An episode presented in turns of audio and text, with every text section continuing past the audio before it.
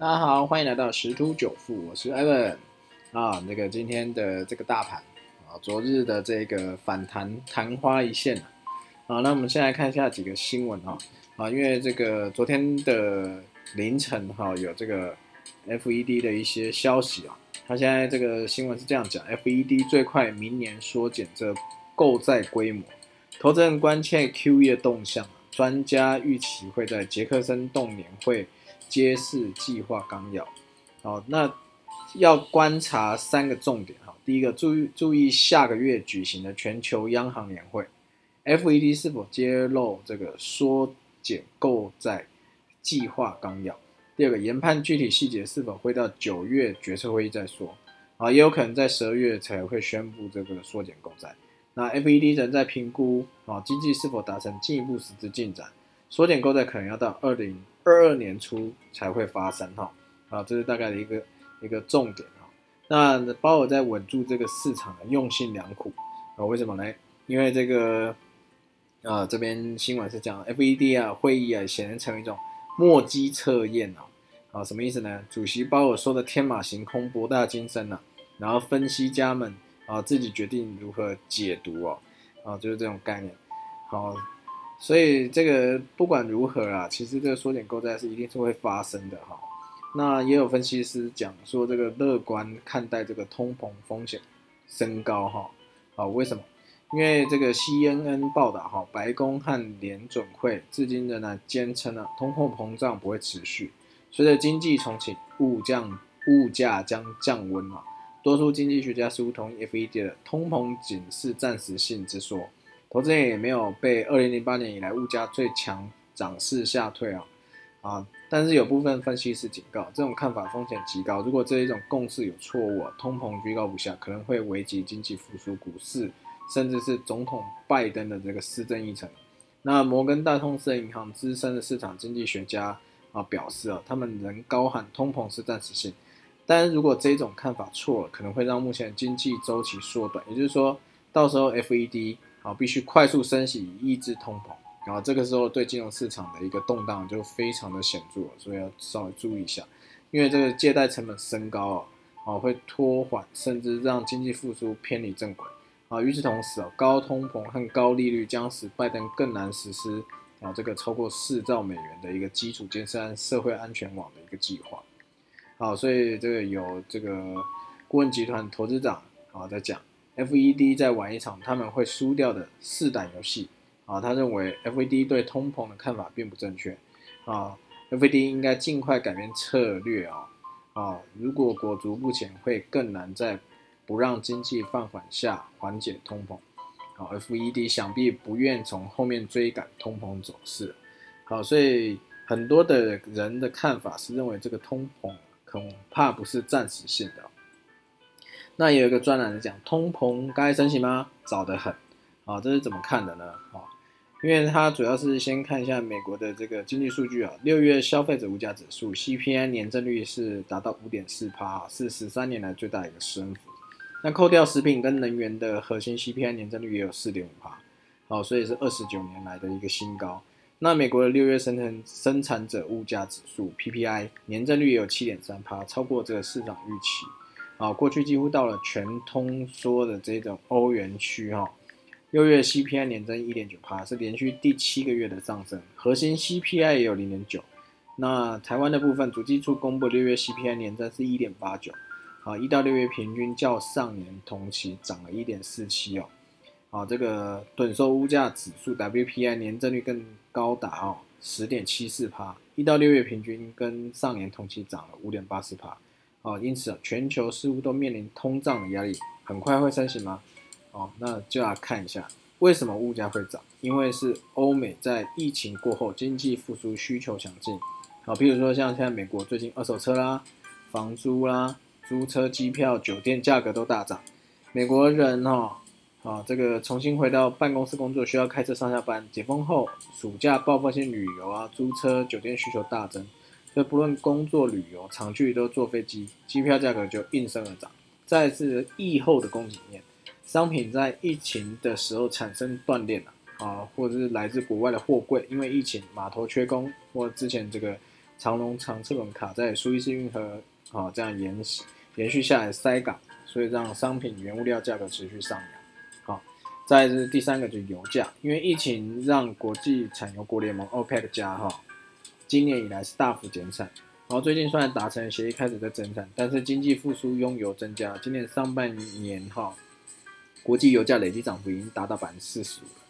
所以未来拜登政府对清洁能源重视，啊，就一直转向这所谓的 ESG 环境、社会和公司治理，啊，这三个呃就是都重视的这个议题哈，啊，会远离这个化石燃料，大型石油气企业基于碳税跟碳排放的压力啊。要增加成本或放弃既有业务，都会让这个油价下不来。好，那所以在这样一个情况之下，会造成现在各国 PPI 跟 CPI 的差距。尤其美国显示，企业将成本上升转嫁给消费者压力会越来越大。但幸好今年以来，其他国家的大宗商品价格传递到消费者的通膨形成途径啊，不是那么严重。啊，最主要是因为第一个。企业还是很有弹性的吸收大部分。第二个，中国大陆因为社会主义体制的计划经济啊，宏观调控下，让大宗商品上涨的这个涨势啊，好得到一个有效的抑制啊。好在，呃，目前美国实质时薪也尚未出现上涨，六月实际的平均时薪虽然成长百分之三了，但是低于 CPI，所以如果换换成这个工人的实际薪资仍是呈现负数啊，啊，这个生计很。在这个比较差的情况之下，要升息还是蛮难的。好，所以大概是这样子。这这个通胀是肯定的啊，那升息呢，可能还要等等。那另外一个消息哈，脸书市井营收成长恐大减速哈啊？为什么？主要是因为苹果的这个新的隐私政策影响这广告收入啊啊，加上 Q2 的用户成长创下三年来最低啊啊，所以造成它的股价应声下挫哈。哦，这个是也是很麻烦啊，因为这个苹果跟 FB 打架啊，在这个数位行销这个产业啊，也是造成了很多困扰啊，因为那数据啊，啊，因为受到这个苹果的限制，很飘啊，那这样子变是说广告投手，他就在这个数据解读上就没那么精准，那可能又有一些疫情的影响，造成很多这个用户啊不愿意投放广告，所以造成这个脸书在做这个事情。那么回头过来看一下今天的这个台股的部分好了，啊，今天的台股的部分是，呃，开了应该讲说开开在平盘之下，然后有稍微奋力的啊往上拉了一点，好，在在平盘附近开了，好，在这个努力了几下之后啊一路往下走，好，中场下跌这个一百五十五点四点，好，啊，这个成交量是这个五千三百多亿。好，那如果我们以 K 线来看的话，昨日一根长红棒，今日一根长黑棒而且昨日上涨量缩，今天下跌量增，好，所以说在在这个一千六百这个八一一万六千八百多这个低点反弹到现在这个一万七千三，啊，这个七千三到七千五这个水位啊，基本上就是应该是四维反弹，因为这样子一一个红棒一个绿棒，等于是说。啊，这个跌势啊还没止，因为最主要是量价的问题。啊，包含的是今天这个航运类股啊，哦，昨天强势的很啊，这个万海连续两天涨停啊，今天来一根跌停啊，好，所以这个市场的一个心理状态还不是很稳。啊，代表说这个啊高位阶的股票啊，最近这个回档压力颇重。好，所以还是要持续在注意。好，但是这边市场也有在传言了，这个半导体啊，好，上半年被这个外资啊有一些看坏哈，好，所以就是都没有进场。然后联发那个联电啊，竟然喊出了这个破百元的高高价位哦，有一百趴的涨幅。好，所以今天联电是表现是相对相当的强势哦。今天大盘的跌，它最中场还涨到接近差一档就涨停哦。好，最后。今天的这个最后收盘是在五十七点八啊，涨幅是五点八六帕，是非常的强劲哈。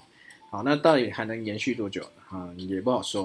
好，那今天比较强势的就是 IC 设计啊，敦泰也是很强势啊，只是差一些些啊，这差几档就到了涨停了，啊，也要要攻这个三百这个价位啊。总之呢，现在这样看起来价呃价涨的时候量没有增，价跌的时候量是增的，哦，所以目前看起来还是会再继续探底哦，啊，可能会寻大盘会寻求这个季线的一个支撑。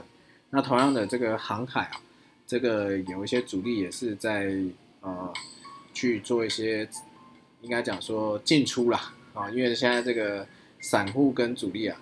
啊，要注意一下，千万不要坐到主力的对面，不然真的会有点惨。